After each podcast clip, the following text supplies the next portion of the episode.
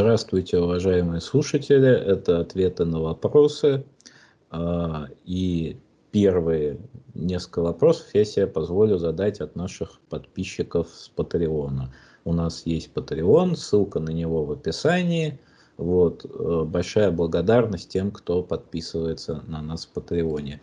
И первый вопрос, вопрос э, от э, пользователя Пушной.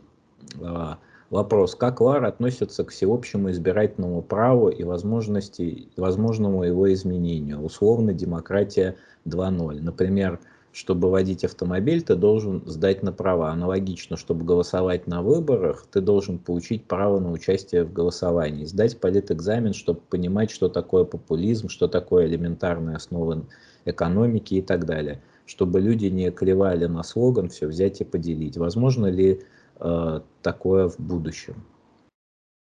Ну, к избирательному праву я отношусь как к неизбежному злу. Это, значит, все знают э, остроту Черчилля, что демократия – это самый худший вид правления, не считая всех остальных. Вот. Менее известна, но тоже известна другая его острота. Для того, чтобы оценить все прелести демократии, достаточно пять минут поговорить с любым избирателем. Да, тут я на секунду вмешаюсь, я дочитаю вопрос, потому что тут как раз вас цитирует пользователь, говорит сам Леонид Александрович, по-моему, как-то рассказывал об одной женщине, которая собиралась голосовать за выход Великобритании из Евросоюза, цитата этой женщины, потому что орлы стаями не летают. Это яркий пример того, как красивый слоган может лишить человека желания разобраться в сложном вопросе. Да. Вот, значит, это, да, это неизбежное зло и так далее, и так далее, это все понятно. Но можно ли придумать нечто лучшее, и можно ли прогресс, так сказать, что не понимаю под этим словом, повернуть назад? Но я, э, честно говоря, слабо в это верю, значит. Но вот человек не голосует, не сдал какой-то там экзамен. Ну тогда он и налогов платить не должен. А законы соблюдать он должен или не должен? Ну, должен, по-видимому, раз в стране живет. Иностранцы тоже соблюдают законы. Но тогда его надо в разряд иностранцев, что ли, переводить. Или как с ним быть-то вообще? Вот, значит, прогресс, он же дороги назад не знает. Кругами ходить может описать огромный круг и прийти самому себе в хвост, это он может, это точно. Что я имею в виду? Я имею в виду манипуляции. Демократия придумала прекрасные способы обходить, обходить значит, избирателей, решать проблемы избирателей, так что избиратели добровольно с песнями голосуют за то, чего им вовсе не хочется. И это отнюдь не только ну, вот эти самые, ах, они популисты, отнять, поделить, там, Шариковые и так далее. А Преображенские что, умнее намного? Они не управляем, им мозги промыть нельзя. Весьма странная иллюзия э, барменталей и самих преображенцев. Ну, такими примерами все полно.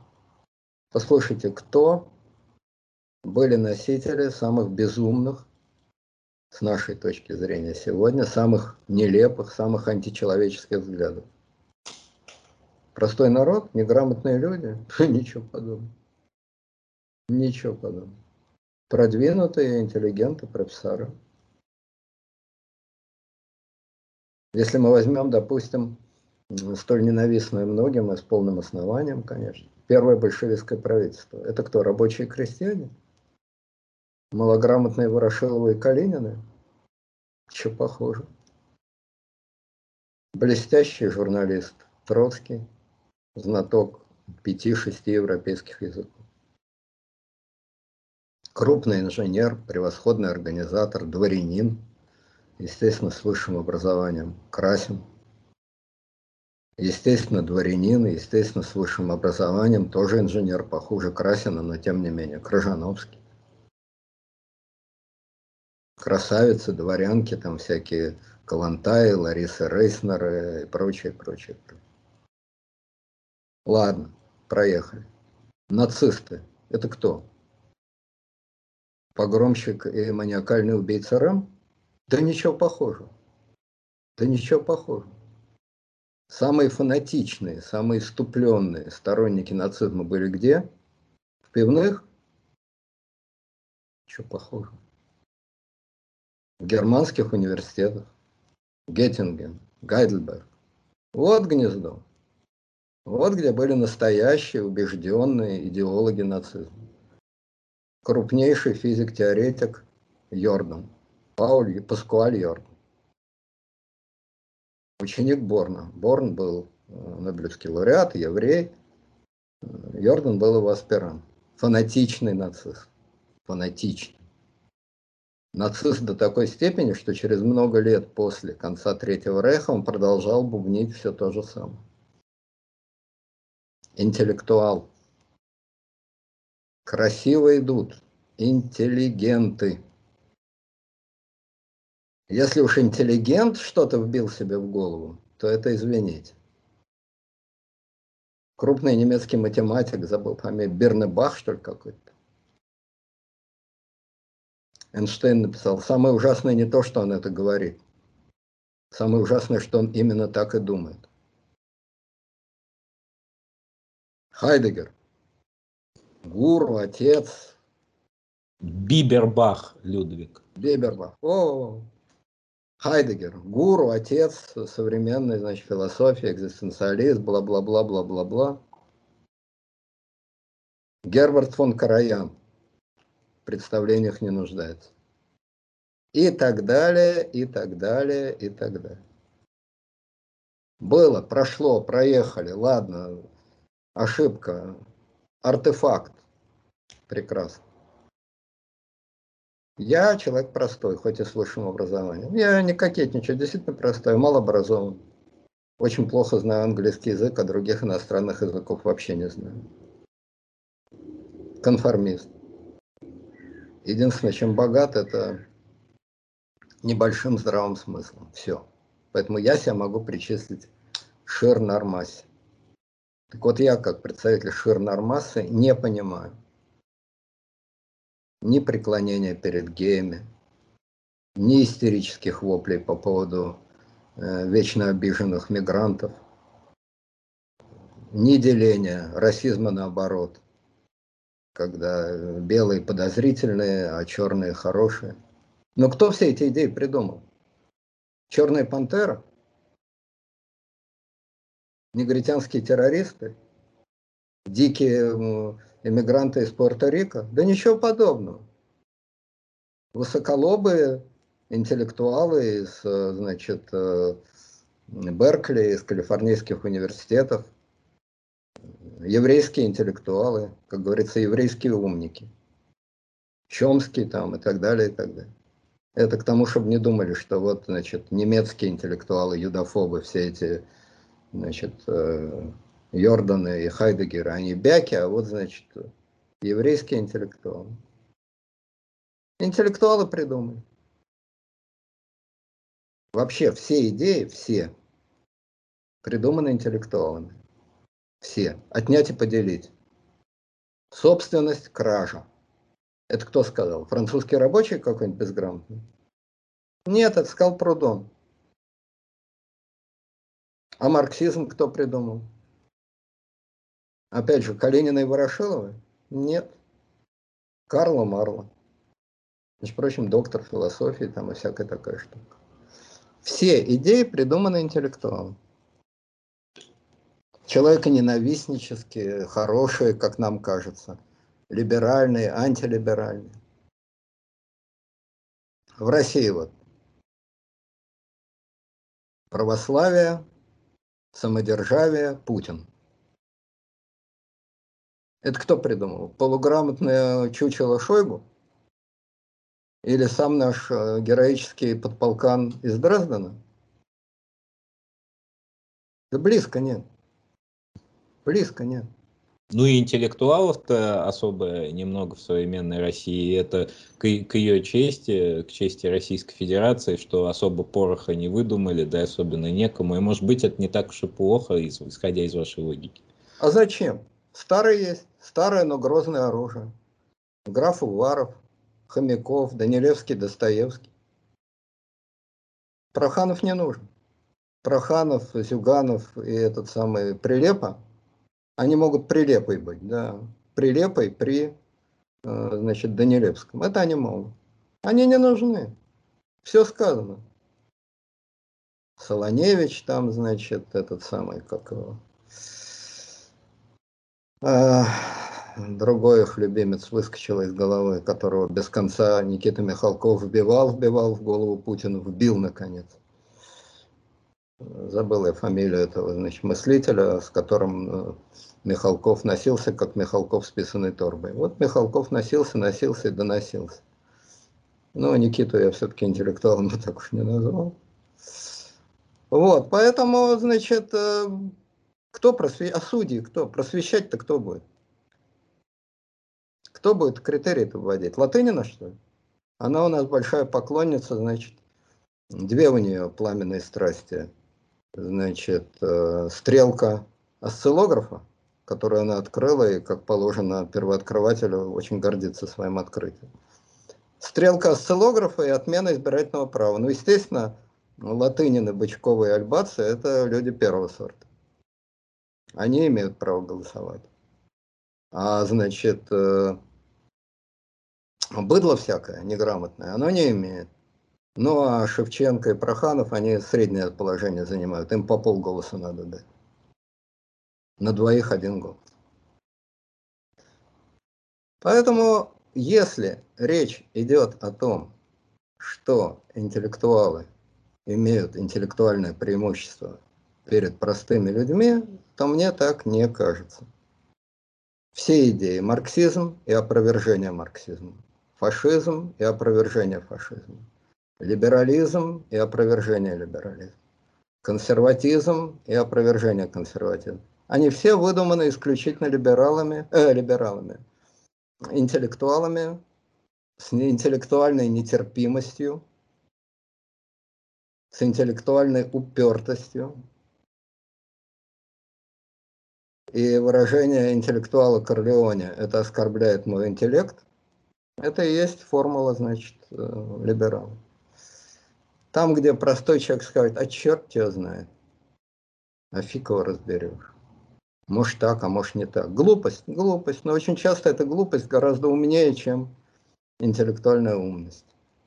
Вот я знаю там нескольких, ну, по крайней мере, одну фанатичную интеллектуалку, которая отрицает ковид, там ковидодиссидентка в крайней степени кипения. Все от интеллекта. Все от интеллекта. Начиталась книг, вот по науке это неправильно, по науке это не так, по науке это не сяк. И мы все знаем 100 интеллектуалов, ковида-энтузиастов, которые требуют немедленно, раз в полгода, все должны колоться, хоть через штаны их колите, хоть свяжите и колите. Потому что по науке это так. А все, кто не так, те дикари, животные, шариковые и так далее. Мне равно симпатичны как те интеллектуалы, как эти. Понимаете, ту идею, которую вы невольно озвучили, о том, что вот а простой-то крестьянин на черт его знает, это тоже интеллектуальная идея вот интеллектуалов-народников. То есть куда вот не кинь, как говорится, а всюду интеллектуальный клин. Да, не выскочишь. Поэтому голосуют ли у вас все? Или голосуют ли у вас немногие? Голосуют они по указке этих немногих. Все голосуют все равно по указке немногих. Как говорится, элиты формируют и ведут. Но я думаю, что мысли вот эти, они априори, как говорится, будут удовлетворены, потому что, судя по всему, мы успешно двигаемся к новой нормальности, к новой реальности, к какому-то новому обществу, в котором даже та степень манипулирования а, общественным мнением, которая уже почти норма, будет, по-видимому, недостаточной, Я далек, опять же, от интеллектуальных этих бредятин про чипы, про нейролингвистическое программирование, про какие-то, значит, там, что чуть ли не вакцинация, это вас вакцинируют спермой Билла Гейтса, и вы станете его, значит, хомяками там какими-то и далее. Вот э, вся эта галиматья меня мало вдохновляет. Я думаю, что интеллектуалы придумают, как ловчее манипулировать общественным мнением. Но то, что общественным мнением уже успешно манипулируют. Другое дело, можно сказать, ну хорошо, манипулируют. А кто же эти таинственные заговорщики? Кто эти иезуиты 11 года, которые выдумывают все это дело в своих зловещих планах? Кто эти прогрессоры, прилетевшие там не то с Альфа Центавра, не то еще откуда-то, рептилоиды, которые внутри нас рулят, и которые знают, и у которых есть планы, и по планам которых мы пляшем? Ответ, по-моему, опять же, прост. Нет таких. Нет таких. Интеллектуалы обладают исключительной способностью пудрить себе мозги. Себе. А вслед за этим и всем их окружающим. Заражать своим интеллектуальным ковидом значит, широкие массы с помощью разных штучек, дрючек и так далее. Вот. А куда вся эта машина двигается? По спирали. А вот этого ни один интеллектуал не знает. Э, Гегель придумал, значит, эти свои спирали, только забыл указать, а куда они лезут.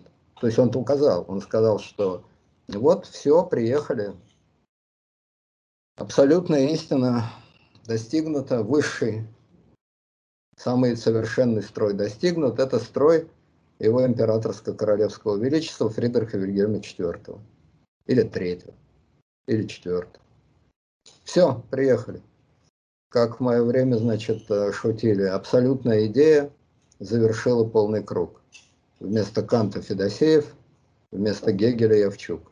Э, Федосеев и Явчук – это два таких полуграмотных жулика, которые назывались, значит, э, академиками от философии.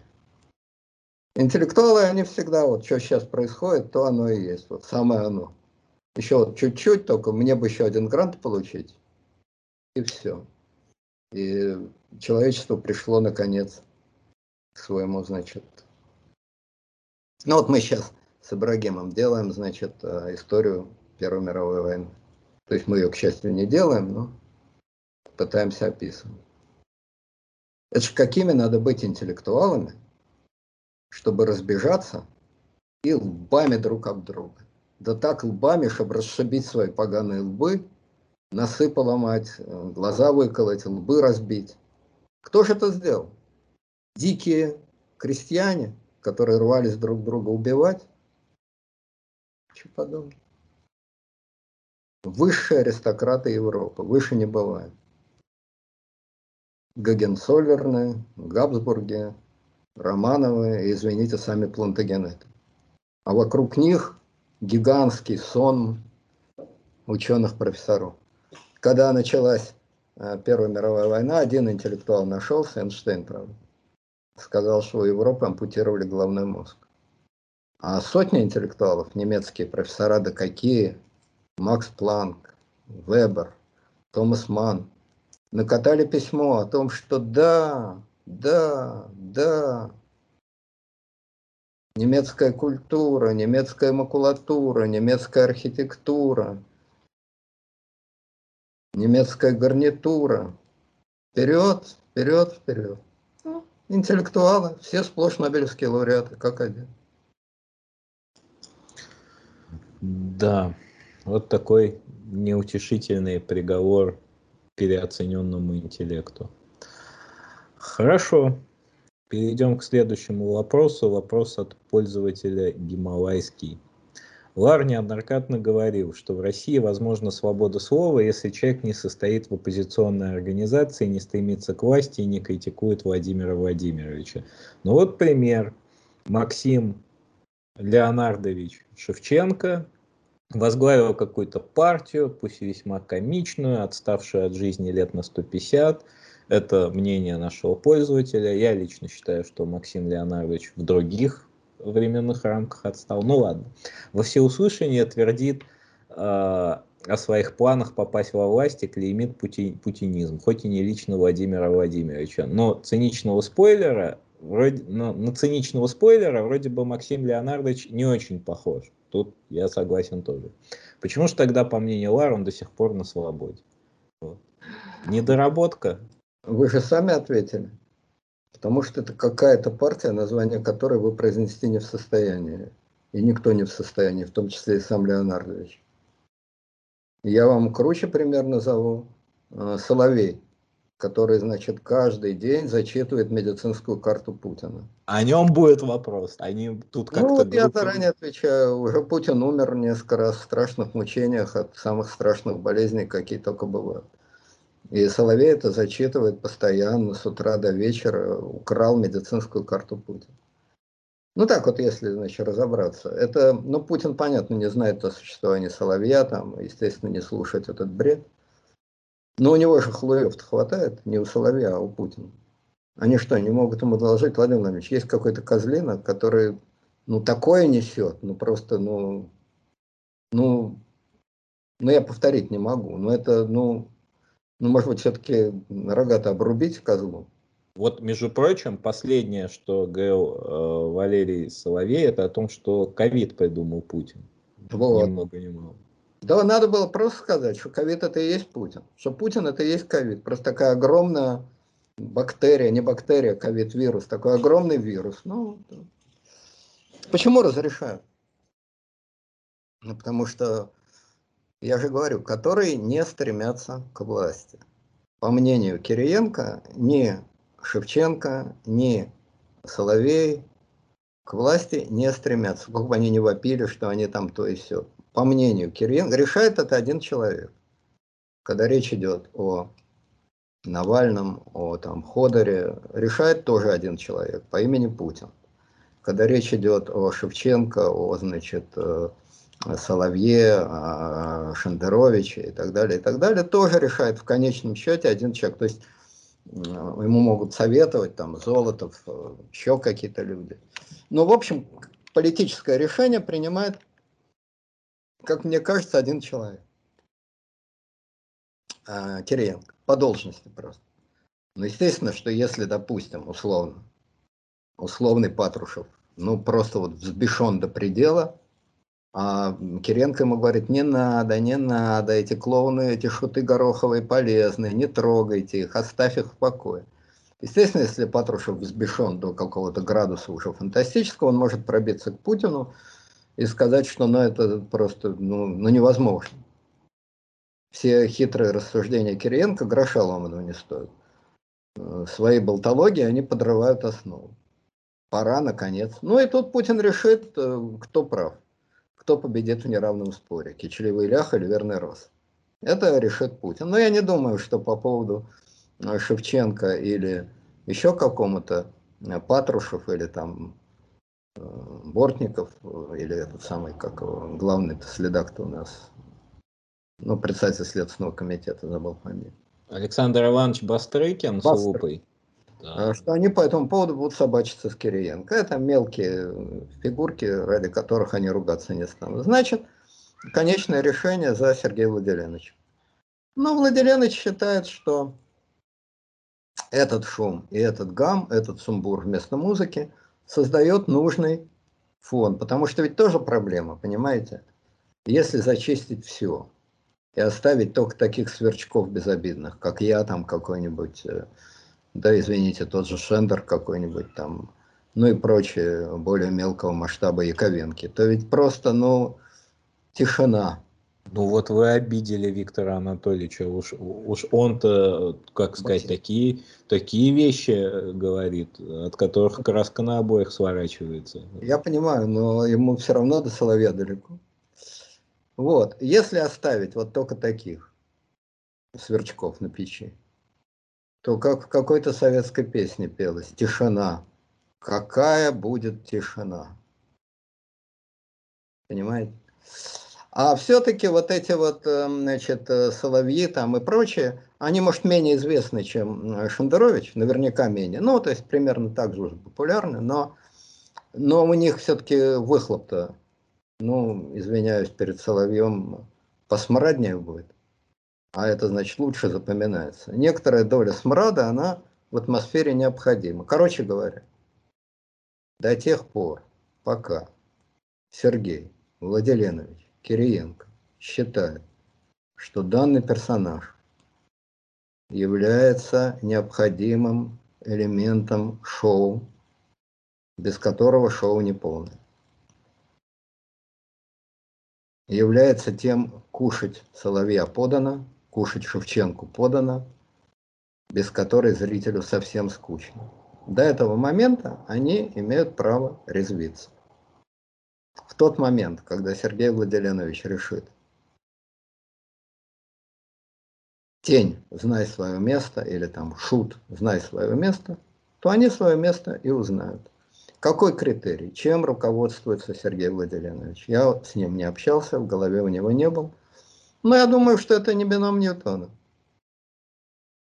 Он не руководствуется их популярностью, он не руководствуется содержанием их речей. Ну, то есть, ну, если они там будут рассказывать, что Путин изнасиловал пятилетнюю девочку, убил и съел, то это уже, конечно. Было уже это у Валерия Дмитриевича Соловья. Он, Был?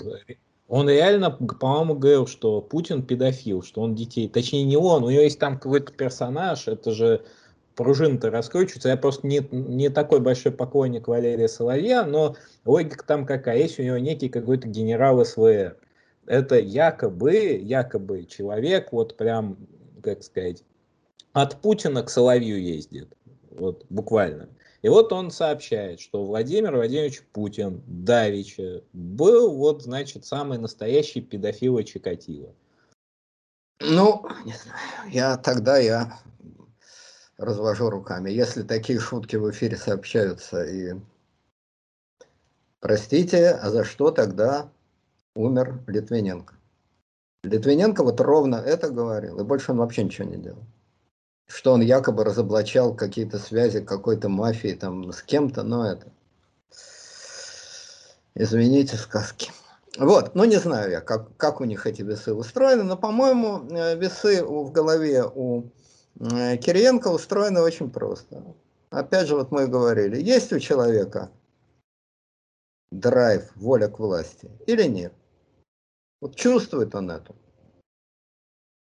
волю к власти. Но все-таки не волю к власти у Поприщина какого-нибудь сумасшедшего совсем. А волю к власти у такого полуадекватного человека. Если воля к власти чувствуется, то на него обращают внимание. Даже если у него и партии никакой нет. Если же у него есть воля только языком молоть, привычно молоть языком. Ну вот пришел на очередное особое мнение, очередной особый мнитель цеха Москвы, не буду называть фамилию, не имеет никакого значения. Он еще рот не открыл, все уже знают все, что он скажет. Все шутки, значит, Бычковой, все приколы э, там Нарышкина, все там, значит, все известно. Ритуал. Ритуал. Он старается, он там, значит, слова подбирает, он так, он сяк. А все все заранее знают. Ну и чем плох этот ритуал? Да ничем он не плох. Ни на что этот человек не претендует, никого он, кроме своих фанатов, не соблазнит. Ну а тролли ольгинские, значит, напишут, что его убить надо, что он такой, что он секой, чтобы убирался в свой Израиль, что а если он, значит, в Израиле ему делать нечего, э, то пусть он убирается просто в задницу там, ну и так далее, и так далее, и так далее. Да, смешнее всего, что так говорят про Шевченко иногда, да. Что ну, Шевченко и Израиль. Правильно, убирайся в свой Израиль. Пусть Шевченко создаст свой Израиль, туда убирай. А что касается Максима Леонардовича, то в его идеальное бескорыстие мне верится, честно говоря, очень плохо потому что веду, многолетний ведущий программы Первого канала и Бескорыстия, но это также соединимо, как опытный и многолетний туалетный работник, такой многолетний туалетный работник, и романтический композитор. Может быть, э, Штраус и чистил сортиры? То есть Шуберт, Шуберт. Может быть, Шуберт и чистил сортиры? Этого я не знаю. И, может быть, многие туалетные работники писали удивительно романтичные вальсы. Но соединение, согласитесь, странное. Профессия э, телеведущего накладывает определенные обязательства. Другое дело, что люди меняются. Вот я менялся, меняюсь, я же тоже, значит, был журналюга. Ну, недолго я был на телевидении, но был же, был. А вот сейчас, пожалуйста, чувствую себя свободным человеком. Может быть, и Шевченко изменился. Был когда-то телеведущим, а потом действительно постригся, надел вериги и ушел оттуда. Вполне возможно. Он, кстати, человек такой довольно живой. Какие-то у него... То есть он вот, э, с моей точки зрения, он был журналист грязный, безусловно, но живой. В отличие, допустим, от э, ну, того же Соловьева, допустим, или там не знаю кого. Ну, ну много их, значит, э, Скобеева. Ну, она вот такая, значит, новейшая наноразработка. А, значит, Шевченко, у него какая-то такая живая струнка. Может быть, сумасшедшая, с сумасшедшенкой. Вот, но живая струнка была. Поэтому он вполне мог измениться. И, значит, э, вдруг у разбойника Лютого что-то Господь пробудил. Совесть не знаю, не уверен, но что-то Господь пробудил. Вполне возможно. Вот в Добродееве и в Эрнсте уже Господь ничего не пробудит. Это, это отвечаю. Вот. А значит, эм, Шевченко, ну, знаете, меня, я-то как раз-таки больше, наверное, сказать, вот я с супругой спорил, она вот считает, что Максим Леонардович человек искренний, вот, видимо, производит впечатление. Живая струнка, живой больной зубок у него был, какой-то зубок у него наровал, вне всякого сомнения. Другое дело, что, еще раз повторяю, работа э, телепропагандоном, она накладывает определенные отпечатки, безусловно, накладывает. Но это же не обязательно тебя полностью переформатировали. Кого-то полностью, а кого-то нет. Ну вот там, значит, э, организаторы, крестные отцы, там, Добродеев, э, Эрнст, ну там да, они из себя вынули всякое содержание, выкинули вставили туда, значит, программу и по программе действует. Но это не все же так. Вполне я как раз вполне допускаю, что у Шевченко какая-то какой-то больной зубок э, вполне был. Э, чего, кстати, я не допускаю про Проханова, который просто пустозвон э, с заранее определенным регистром. Вот. А про Шевченко вполне. Но опасности никакой, даже потенциальной, даже по меркам Кириенко, он, конечно, для власти представлять не может. Будет представлять, будет, будет разговор. Нет, пока не представляет, нет разговора. Да, ведь Максим Леонардович не комик и не физик, а мы выяснили в предыдущем выпуске, что это две самые страшные профессии с точки зрения российской бюрократии. А, хорошо, следующий вопрос от Анастасии Глинтерник, пользователя я немножко его переформулирую, поскольку косвенно вы, в общем, дали на него ответ. Ну хорошо. Ну вот а какие личные тогда мотивации конкретно вот у Валерия Соловья? Вот если так подумать, это или какое-то личное безумие, ну вот человек с огнем играет. Это, по-моему, понятно. Это не надо, это даже если человек был бы не в себе, он бы прекрасно понимал, что ну, жизнь-то ему дорога, какой-то инстинкт самосохранения он остается. Вот. Ну, хорошо. Получается, тут две логики. Или он совсем отшумевший, как бы, вот прям совсем, вот слава все, вот жизнь ничто. Либо им, имеет место быть какие-то, возможно, там договоренности, какая-то игра в поддавки и так далее. Но вообще, если честно, это поражает воображение. Я вот подписан на Валерия Соловья, иногда читаю, вот я офигеваю.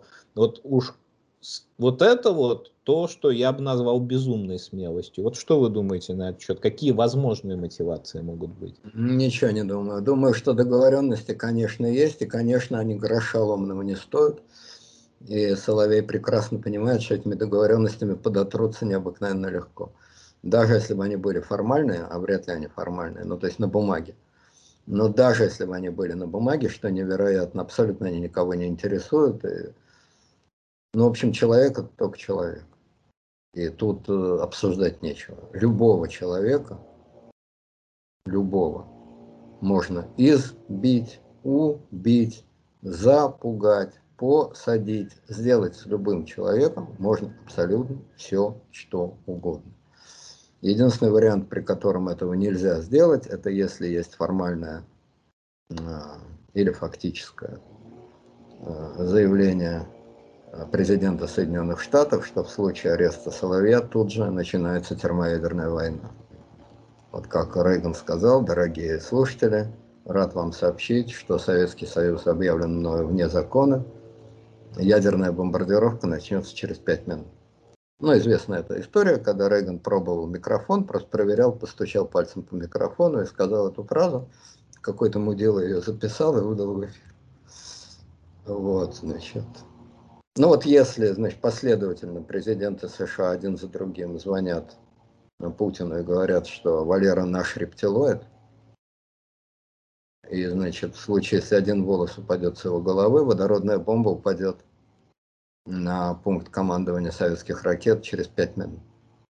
Ну тогда, да, тогда Соловей гарантирован. Во всех остальных случаях все остальные гарантии не стоят ломного гроша. Ну или если Владимир Владимирович лично его позвал и говорит, вот... Валяй. Профессор, да. Дуй. Но дело в том, что Владимир Владимирович известен тем, что он за базар отвечает. Кому известен? Зрителям. Откуда известен? Со слов Владимира Владимировича. Проверить это не может никто. Известно, что Владимир Владимирович отвечает за базар э, перед, э, значит, э, Ротенбергом Аркадием, Ковальчуком Юрием, Шамаловым, забыл, как его звать, величать, и, естественно, главным нашим Тимченко, как его, Владимир, что ли, что-то забыл, Юрий тоже. Геннадий. Тимченко. Геннадий. И перед Геннадием Тимченко. Вот перед ними Владимир Владимирович до сих пор, до сих пор, за базар отвечал. Про всех остальных вот, поэтому даже если Владимир Владимирович дал такое слово Соловью, то боюсь, что оно недорого стоит. Хорошо. Перейдем к следующему вопросу. А, вопрос от пользователя Ренат. А, Леонид Александрович часто говорит о том, что не является храбрым человеком, имеет слабый внутренний иммунитет, при этом обладает феноменальной памятью, глубоким мышлением, ну там и так далее. А, вы человек незаурядный. А как вот вы переносите личные трагедии, когда не получилось то, о чем долго мечталось? Как вы переносите разочарование в то, что вот вы долго верили? Есть ли у вас, э, как у обычного человека, такое в жизни? Я не считаю, что если что-то не получилось, то это трагедия. То есть я бы сказал так, если бы я чего-то страстно хотел, вот у меня был бы какой-то сверхценный план, вот мы говорили про Ковалева, вот у него был, была сверх идея, сверхценная идея, ради которой он мог и отдавал по кускам свою жизнь, то есть в том смысле, что тратил на нее годы, рискуя жизнью. Если бы у меня была такая сверхценная идея, и она бы с грохотом провалилась, то, наверное, это была бы для меня трагедия. Ну, такая сверхценная идея у меня есть, вот довести краткий курс истории ВКПБ. За это и жизни не жалко. Вот. Но других сверхценных идей как-то я за собой не знаю, не замечаю. Поэтому, соответственно, таких трагедий у меня нет. А разочарований в моей жизни, э, поверьте, более чем достаточно. И трагедии совсем другого рода, э, намного более серьезные, чем неисполнение тех или иных планов. Такие трагедии в моей жизни были три раза. Это уход по-настоящему важных для меня людей. Это в моей жизни три раза случилось. Ну, как я это переносил? Ну, как все люди. Все люди тяжело переносят, и я тяжело переносил. У меня были действительно люди, о которых я помню всегда постоянно, без всякого, значит, э, напоминания, без всякого этого самого. Вот этих трех людей я Помню, знаю. Они все умерли. Вот, э, соответственно, значит, э, вот это, с моей точки зрения, называется простым словом трагедия. А не выполнение, не исполнение каких-то планов, ну и что, ну, один план не исполнился, значит, другой появится. Проблем не вижу.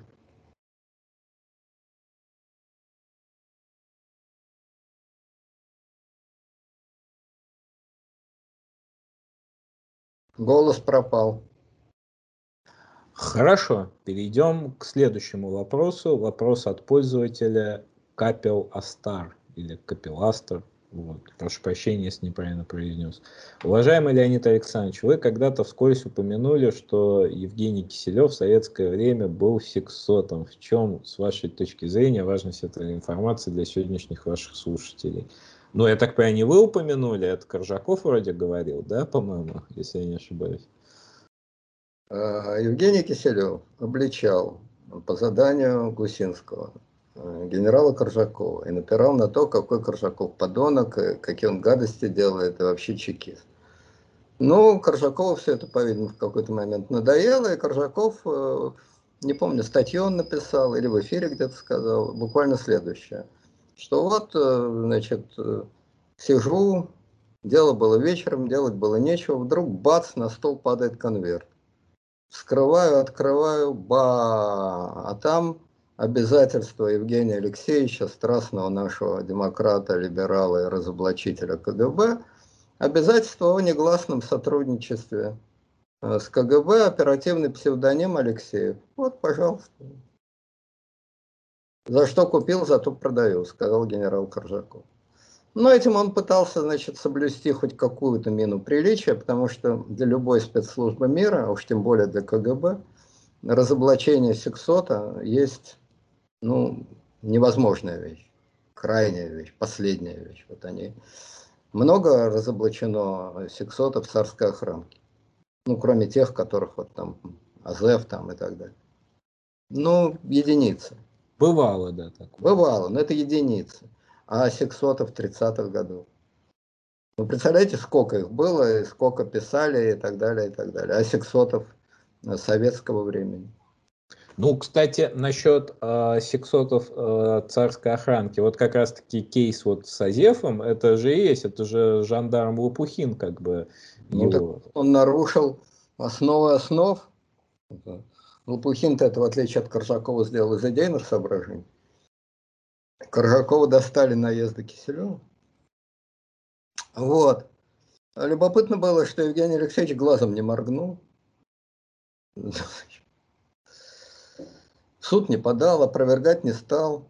Ну, просто сказал, ну, ну что вы хотите, разведя руками. Значит, для идейных сторонников Киселева подтекст этой пантомимы был ясен. Ну, Коржаков, чего с него взять? Значит, для прочих людей смысл пантомимы тоже был ясен. Ну, действительно развел руками. Ну, что тут говорить? Ну, да, вот говорить тут не В чем смысл этой информации? Ну, ни в чем. А в чем смысл любой информации, которую, значит, спрашивают, отвечаю. Пришлось к слову сказал. Евгений Алексеевич, значит, э, боец известный, уехал э, на Украину, одно время обслуживал там Януковича, я видел очень проникновенный репортаж значит, из э, загородной резиденции Януковича, там с большим чувством.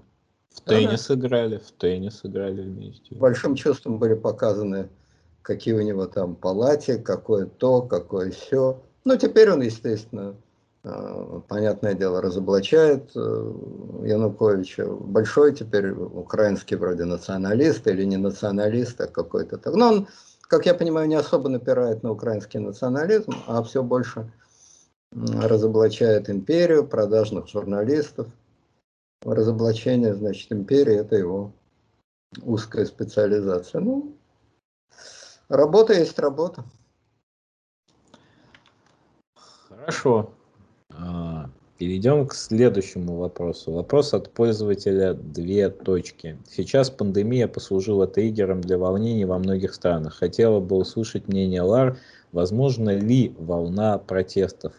огромные человеческие потери, но пока народ все терпит. Вот я бы немножко бы от себя бы добавил, а если ковид это история очень-очень долгая, вот допустим история еще, еще лет на 5, на 4, то есть ну затянул, затянулась вечеринка, вот это будет иметь очень серьезные последствия, если затянется вечеринка или нет?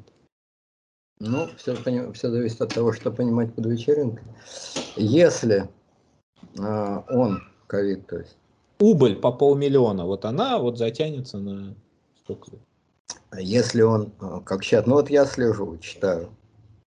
Еще раз говорю, настоятельно, горячо рекомендую, не настоятельно, но горячо рекомендую всем интересующимся заходить на сайт а, университета Джона Хопкинса. Это элементарно делается. Набирайте хоть по-русски, хоть по-английски Джон Хопкинс и читайте статистику. Да, это несовершенная статистика, это значит сообщения местных э, организаций, местных там Минздравов, местных штабов, они могут быть искажены в разные стороны, и при увеличении, и при уменьшении они могут иметь свои мотивы. Даже в России, вот, значит, э, официальный штаб говорит, штаб по борьбе с ковидом говорит, по-моему, про 160 или 170 тысяч умерших а столь же государственный Роспотребнадзор называет цифру вдвое больше. Вот, значит, э, поэтому эти цифры несовершенны, но некое представление они дают. Мне кажется, что сейчас это представление про Европу относительно оптимистическое. В каком смысле? В том смысле, что там, да, много заболевших, кстати, если в России официально выявляют, ну, штаб выявляет по 22 тысячи в день, то в Европе, в некоторых странах по 25, по 30 тысяч в день выявляют. Но количество смертельных случаев там очень маленькое. Очень маленькое. Один на тысячу. Если это болезнь, при которой умирает один на тысячу, а в России от значит, выявленных цифр, ну там 22 тысячи 800 человек умирает в день. Легко понять, что это отнюдь не один на тысячу, это где-то один на ну, в общем, 3% примерно. 3% это катастрофическая цифра. Абсолютно катастрофическая цифра. Один на тысячу – это, как я понимаю, нормальная цифра при эпидемиях ОРВИ. А в какой мере это зависит от вакцинированности, тоже не совсем понятно, потому что если вы берете отдельную страну, то понять что-то очень трудно. На Украине вакцинации вообще нет практически. Там согласно тому же Джону Хопкинсу, вакцинировано 5% населения. 5%, то есть никто. А смертность очень низкая.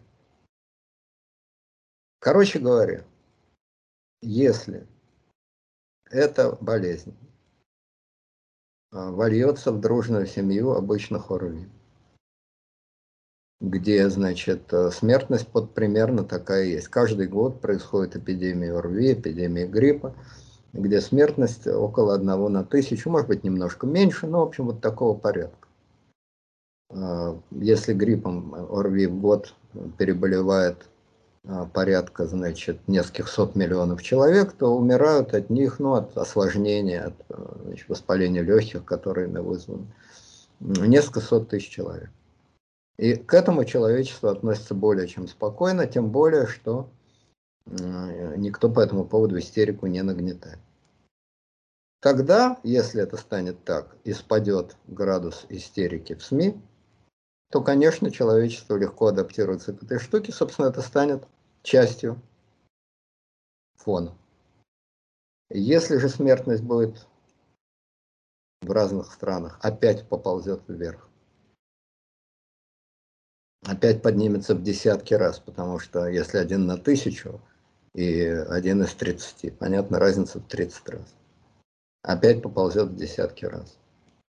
Опять, значит, непрерывно будет нагнетаться ужас, волны ужаса, волны паники. Э, прививки не помогут. Не помогут ни от распространения болезни, ни от ее тяжелого течения. А, значит, э, опять пойдут локдауны, опять пойдет то все, и это тоже не будет помогать. Короче говоря, решение проблемы не будет, а проблема будет и будет нарастать. Я думаю, что это будет означать э, самую большую катастрофу в истории человечества, большую, чем Вторая мировая война. Почему большую? Потому что во Второй мировой войне был понятен противник. Она продолжалась 6 лет, но где-то через 3 года стало ясно, что она закончится и закончится поражением Мордора, настоящего Мордора, не из украинской пропаганды, а реального Мордора. И кроме того, людей очень держала военная дисциплина. Осознанная, осмысленная, понятая людьми, понятая ее необходимость военной дисциплины. Если же трупы падают справа-слева, действия правительства хаотичны, и результаты не дают. Понять логику этих действий невозможно.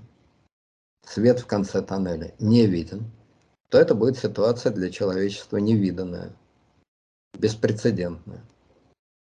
И психические изменения, психическая пандемия, которая в этом случае ожидает человечество, просчитать ее последствия я не берусь. Равно как, естественно, я не берусь просчитать социальные последствия, политические последствия. Во всяком случае, ужас в условиях неопределенности и тьмы в конце тоннеля, мировой ужас в условиях неопределенности и тьмы в конце тоннеля, это ситуация для человечества без прецедента. Это можно снимать разными способами или действительно найдя медицинское решение проблем, или резко изменив, резко сбросив информационную пандемию. В конце концов, о том, сколько людей умирает и так далее, мы узнаем из СМИ. Ну, в основном из СМИ. Конечно, многие люди узнают не из СМИ. Те, кто болел. Но давление СМИ имеет большое значение. Если давление СМИ резко уменьшится, то тогда, конечно, человечеству будет легче это переносить. Но с другой стороны, если давление СМИ резко уменьшится, то в таком случае любые действия правительств будут вообще необъяснимы и вообще приняты в штыки. Ничего не происходит, она нас давит. А если никаких действий не будет, вообще никаких, то есть жизнь продолжается, но живем и живем, то вполне возможно, что эта эпидемия будет расширяться. Хотя понять, еще раз повторяю эту логику, довольно сложно. Вот посмотрите, читайте статистику Хопкинса, сравнивайте статистику по разным штатам. Сравнивайте статистику по штатам, где много привитых и мало привитых. И делайте сами выводы. Я не хочу их навязывать, тем более, что картина, с моей точки зрения, неоднозначна.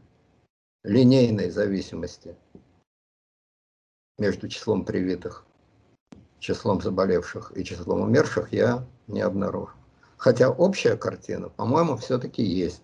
И общая зависимость между числом э, вакцинированных и числом заболевающих, по-моему, есть. И при увеличении э, числа вакцинированных и число умерших, и число э, заболевающих все-таки меньше, число умерших значимо меньше.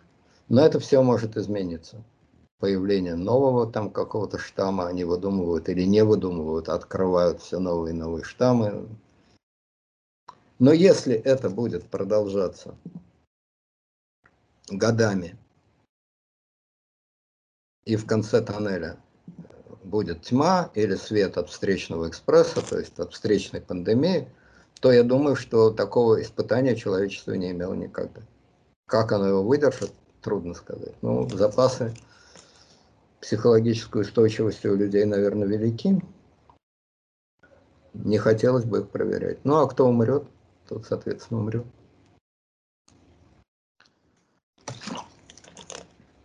Пока что это испытание очень серьезное, но в пределах тех испытаний, с которыми человечество сталкивалось.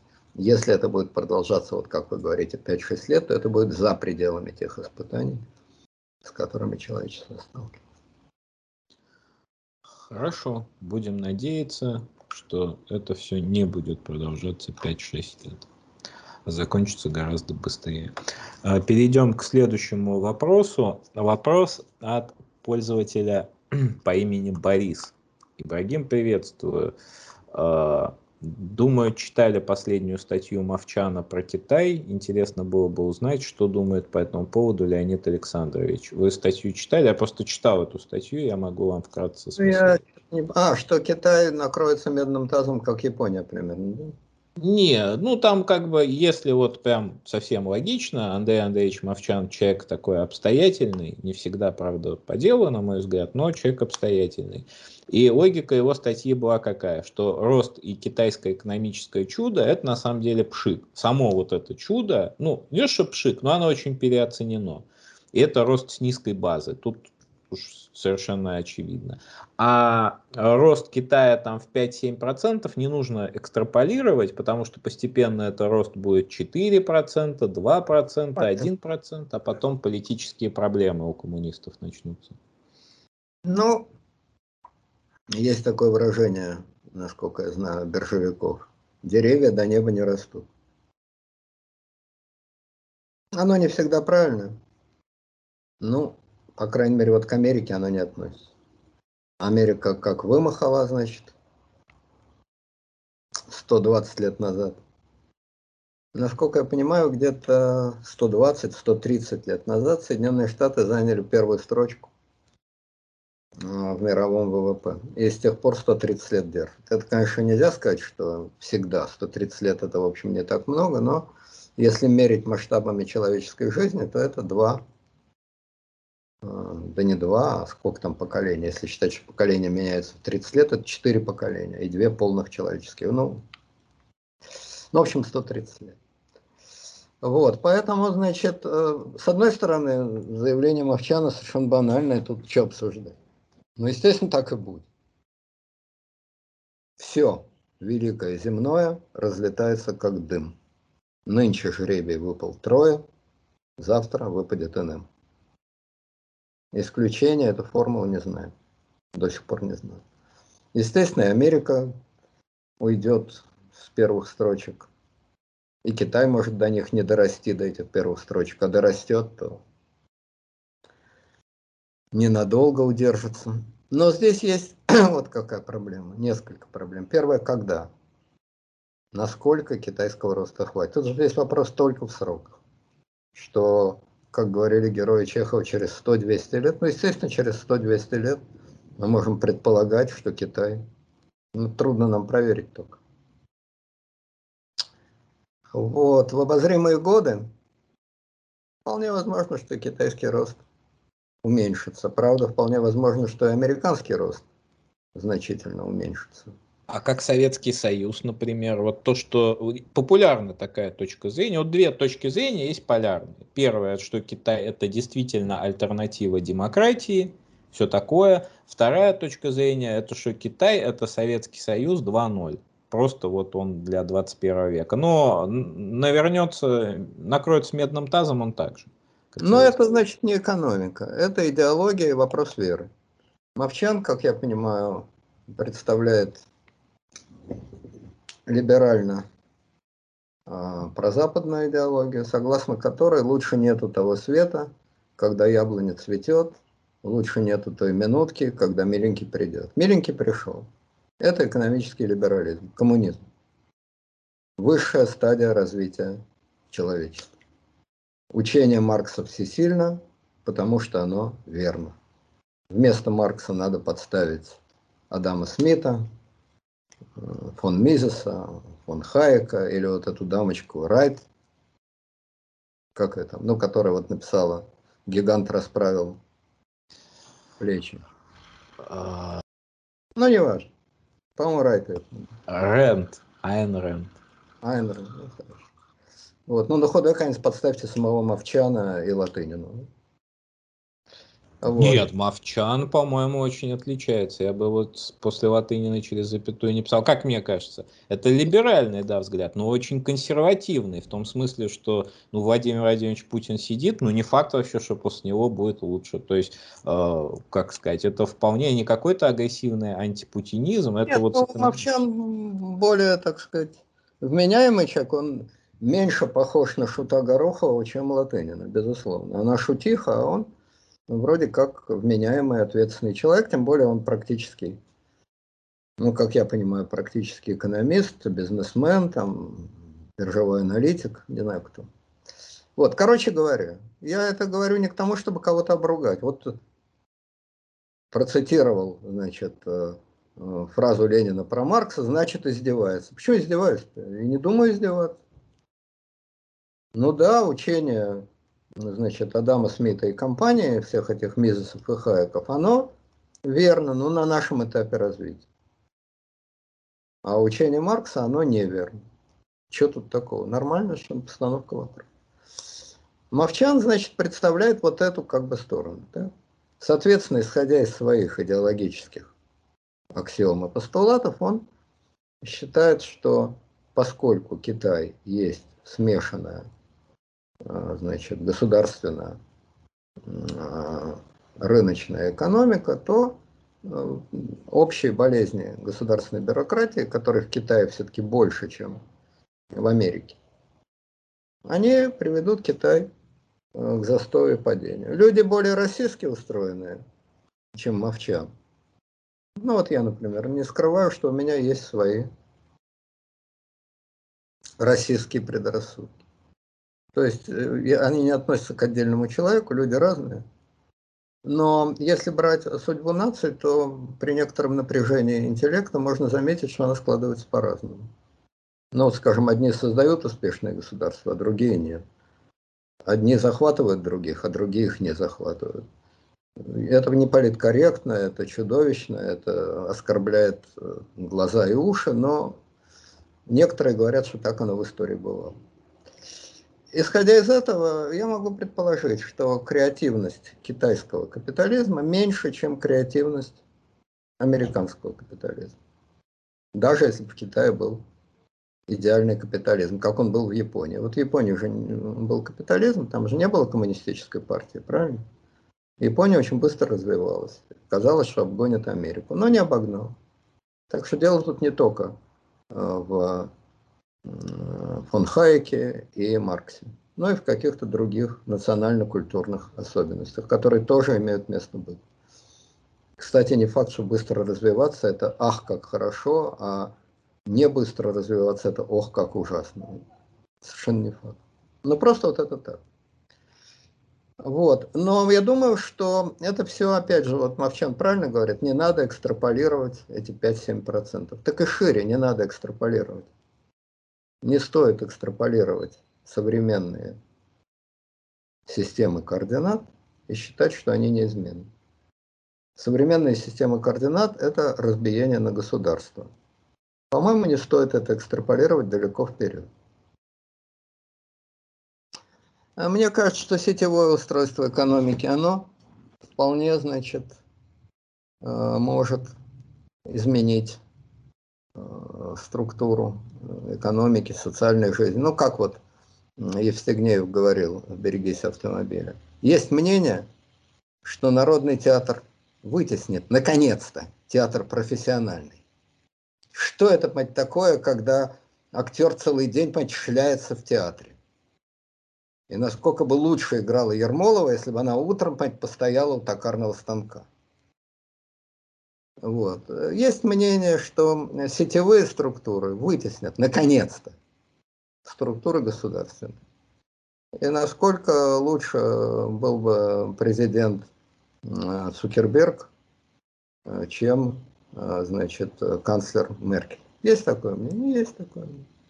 Но это только одна из, один из возможных сценариев развития. В Соединенных Штатах, вот я читал сейчас, значит, 60% населения белые, а 40% населения в основном латиносы и немножко черные. Значит, э, вот так бесконфликтно это дело пойдет, или с тем уровнем конфликтов, который сейчас, но скоро у них, по-видимому, больше половины будет латиносов, азиатов и так далее. Или это приведет к конфликтам, или это приведет к большим конфликтам, или в ситуации этих больших конфликтов. А, значит, да, американские элиты пытаются заранее подстелить соломку в виде политкорректности. Это тоже непростой вопрос. Одни говорят, что педалируя политкорректность, они пилят сук, на котором сидят, разрушают свое государство. А другие говорят, ничего подобного. Они просто подкладывают соломку под, тот, под то место, куда этот сук все равно неизбежно упадет. Пытаются выдать нужду за добродетель. И такое мнение есть. Короче говоря, я думаю, что большие потрясения в Соединенных Штатах вполне возможны. Наконец, э, механизмы манипуляции общественным мнением, мы их ярко видим сейчас вот на примере того же самого ковида. Механизмы вмешательства государства в очень частную жизнь людей, они тоже меняются. Ну и, наконец, самое главное, по-видимому, кардинально будет меняться техническая сторона экономики. Если действительно мы перейдем к низкоуглеродной экономике, к значит, э, экономике искусственного интеллекта, то мне кажется, что в этой ситуации споры о том, какая страна главнее, они могут быть похожи на споры о том, какой рыцарский орден более важен. Допустим, значит, тамплиеры или доминиканцы, иезуиты или капуцины. Само по себе это и сегодня можно обсуждать, но вряд ли это имеет такое большое значение для значит, э, развития человечества. Очень легко рисовать абсолютно апокалиптические сценарии. Это легче легкого. Легче только рассказывать, что Путин педофил. Ну вот вам, пожалуйста, идеальный апокалиптический сценарий, который все, кому не лень, рассказывают. Эпидемия ковида и тяжелейший психологический стресс всего человечества развал экономики в виде перестройки на низкоуглерод. Плюс искусственный интеллект. А плюс Б плюс С равняется что? Правильно. Людишки больше не нужны. Они свою историческую миссию выполнили, они свою отработали, и в лучшем случае им на смену приходит гибридное существо, немножко компьютер, немножко человек, немножко Пелевин, немножко Достоевский, а в худшем случае просто они превращаются в род значит, домашних животных, вроде собачек и кошечек при новом человечестве. Вот, как я понимаю, все Пелевины и прочие на этом деле успешно пекут романы, народ с удовольствием читает. Поэтому в ситуации таких глобальных апокалиптических предсказаний споры о том, Э, Китай нос натянет Америке или Америка нос натянет Китаю, они, мне кажется, немножко все-таки из 20 века. Немножко старомодные. Еще раз повторяю, немножко, по-моему, похожи на споры о том, все-таки иезуиты доминиканцев или доминиканцы иезуитов. Какие-то другие новые совершенно структуры, образования и так далее могут вытеснить и тех, и других. Вытеснить, наконец, другой народный театр вытеснит, наконец, театр профессиональный. Да. А, уважаемые слушатели, вы подписывайтесь на наш народный театр. Он действительно очень экспериментальный и, может быть, не профессиональный, но это, это и, и лучше. А, задавайте вопросы, пишите комментарии. Большое вам спасибо э, за вопросы. Большое спасибо Леониду Александровичу за то, что на них отвечает. Вот. До следующего раза. Всего доброго.